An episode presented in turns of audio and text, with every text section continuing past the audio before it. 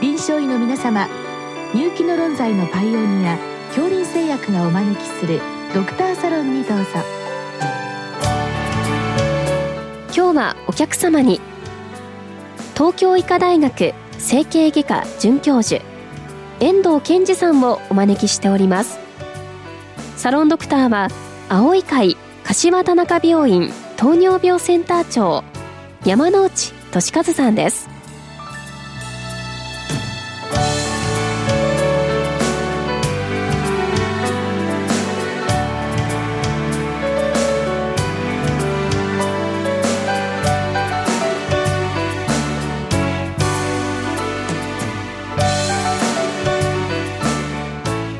遠藤先生よろしくお願いいたします。よろしくお願いします。今日のご質問は肩こりです、はい。まあ、いわゆる肩こりは本当に日本人に多いのでしょうか？多いとすればその理由あと医学的な対処法などにつきご教示くださいということでございます。先生本当この肩こりですね日本人に多いとまあよく言われておりますしまあ我々も肩叩きとか肩を揉むとか、まあ、日常習慣風習でありますけどこれ本当にまあ、外国の方とお話しされていて日本人多いと感じられますか？はいあの確かに日本のあの政府の統計ですね厚労省のあの国民生活基礎調査では女性で1位男性で2位の有訴率となっていて、まあ、高頻度に肩こりは認められております。ただあの海外の方に聞いてみてもやはり海外の方でもですねあのこりと似たような症状を訴える方は多くいらっしゃいまして、うん、ただあの英語の問題であの肩こりという英語のすっきりと合うものがなくて、はいはい、 neck pain という痛みの中で包括されていて、うん、その neck pain の中には本当の首のあの我々が痛みとして表現する痛みもあれば、うん、こりもあるので実際正確なことは不明なんですけれども印象としては日本の方と同じようにあの肩こりの方で悩んでる方は多いなというふうにして感じております。これ先生あの英語になかなか翻訳できないというのもまあよく聞く話ですけど日本語のこの肩こりですねこれは医学用語で採用されているわけでしょうか？はい。あの近年のあの医学教科書とかそういったものでも肩こりというふうにして書かれておりまして、うん、あの肩こりという言葉が医学用語の一つとして、うん、あの認められていると思います。英語で pain とつきますとこれまあなんとなく病気っぽいんですけどこれどっから病的なのかというのが我々もすごく迷うところなんですがこの辺りはいかがでしょう？はい、やっぱり肩こりの中でもですね本態性の肩こりと二次性の肩こりというものがあると思うんですけれども、うん、二次性の肩こりの場合はあ何か疾患があってそれのあの最初の初期症状として肩こりが起こることがあって、うん、その中でもですねあのレッドフラッグといってあの熱を伴った状態とかあとはあの使用性のものが中に含まれているというのが非常にあのまずはスクリーニングしなければいけない肩こりかなと思います。まあ、この辺りはだいたい今 CT、MRI でかなりスクリーニングできるというふうに考えてよろしいわけでしょうか？はい。まあ、画像診断であのかなりわかるんですけどもその前にやはり肩こりと言いますと普通お風呂に入ると楽になると思うんですけれども、はい、まあ、炎症性のものを伴うとお風呂入ってその出た後帰って焼けつくような痛みが出たりとかあと夜間痛ですね、うん、寝ていてあの肩がうずくように痛いとかそういったことがあったらあの何か病気が中にあるというふうにして心配することが重要かなと思います。さて先生この二次性をの除いたですね、まあ、これ本体性というのでしょうか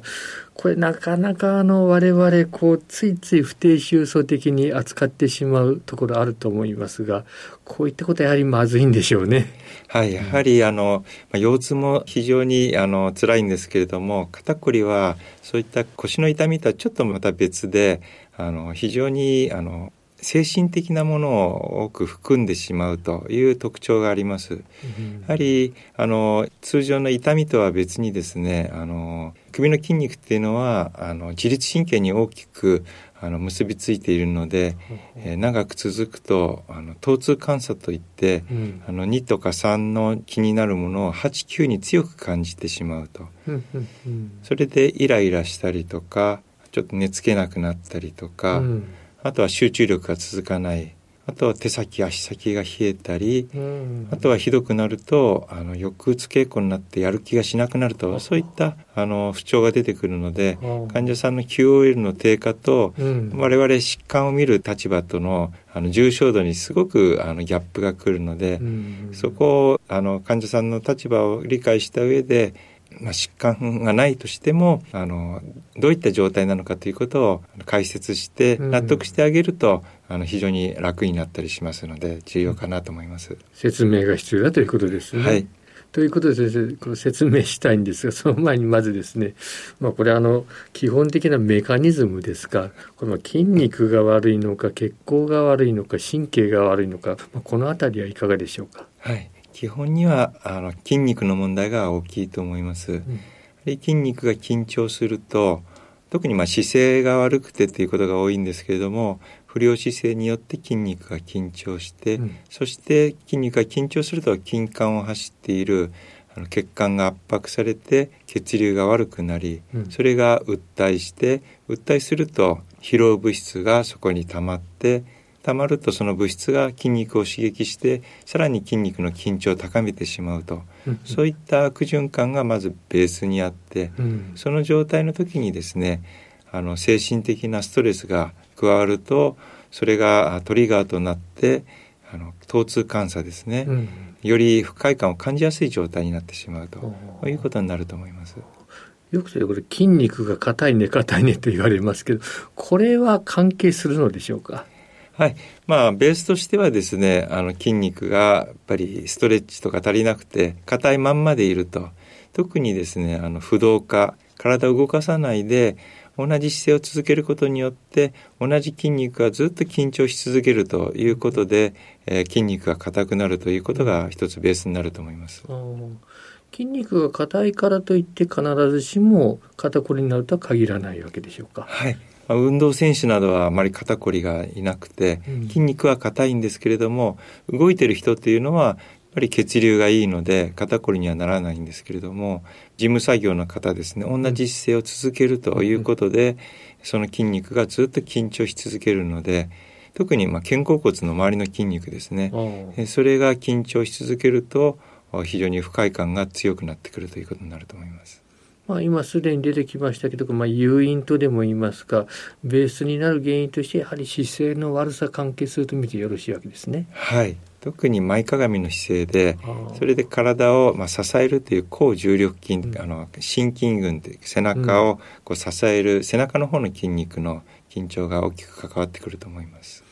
まあ、そうしますとやはりスマホというのは非常にそういったものをあの促進してしまったといいますか、はい、これ進めてしまったと考えてよろしいわけですね。はい、うん、やはりスマホの普及でですね前かがみを長く続けることが多くなってしまって、それであの頭の重さっていうのは通常体の約10%と言われているんですけれども体重が50キロの方は5キロの重さがあってそれがあのスマホの操作で30度傾けることが続くと首の付け根には約3倍の力が加わってしまうので、うん、それが続くことによって、まあ、生理的なあの負荷を超えてしまうということで異常な筋緊張が発生しやすくなります。スマホ以前から日本人に多いというそういったことはどういったことでしょうか？はい。やはり日本の生活というのは床の生活が海外に比べて多くそれはあのご自宅に帰ったりするとあの靴を脱いで生活をするというそのあの生活のために床が非常に清潔であるために床からの操作というものがあの西洋の方に比べて非常に多いということで、うん、えー、前かがみになって作業し続けるチャンスが生活の中にたくさんあるということになると思います。うん、なるほどですねさて対処法なんですが、まあ、先生はこれはものから言って、まあ、すぐに薬というよりもやはり対処療法ということだと思いますけどとなるとすぐにまあマッサージがイメージされますがこの辺りはどうなんでしょうか？はい、マッサージはあの非常にリラックス効果があっ、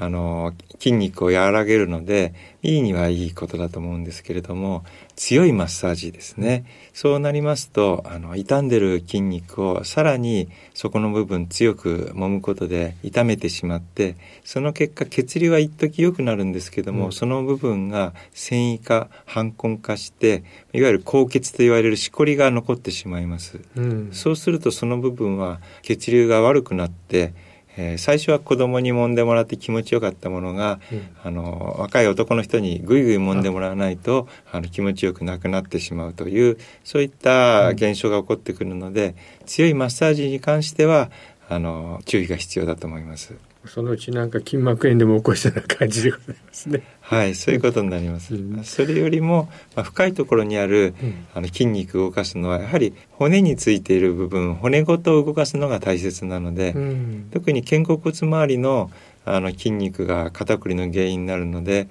肩甲骨をよく動かすことが重要になります。あと先ほど出てまいりましたけどやはりお風呂なんかで温めるのもいいわけでしょうね。そうですね。やはりお風呂を温めてただですね熱いお湯に長く入るとあの血流を良くするという意味では交感神経優位というよりは副交感神経をあのある程度刺激した方がいいので、うん、熱いお湯でガッとこう交感神経を強くするとやはりその後お風呂から出た後血管がかえって収縮してしまうことがあるので注意が必要です。うんそれ以外に何かって言いますといかがでしょう、はい、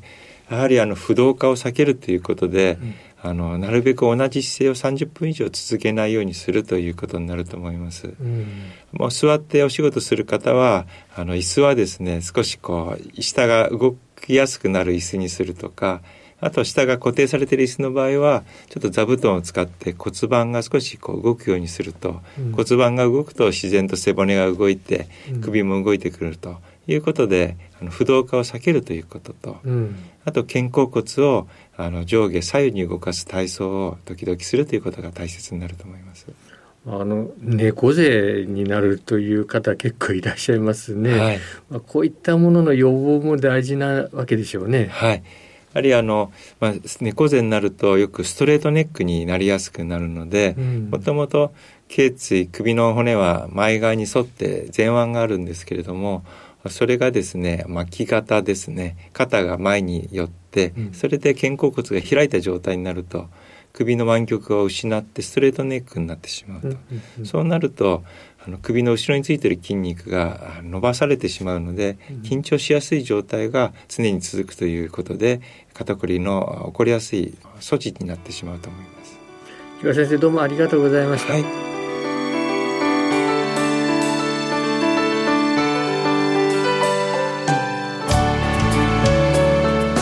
今日のお客様は東京医科大学整形外科准教授遠藤健二さん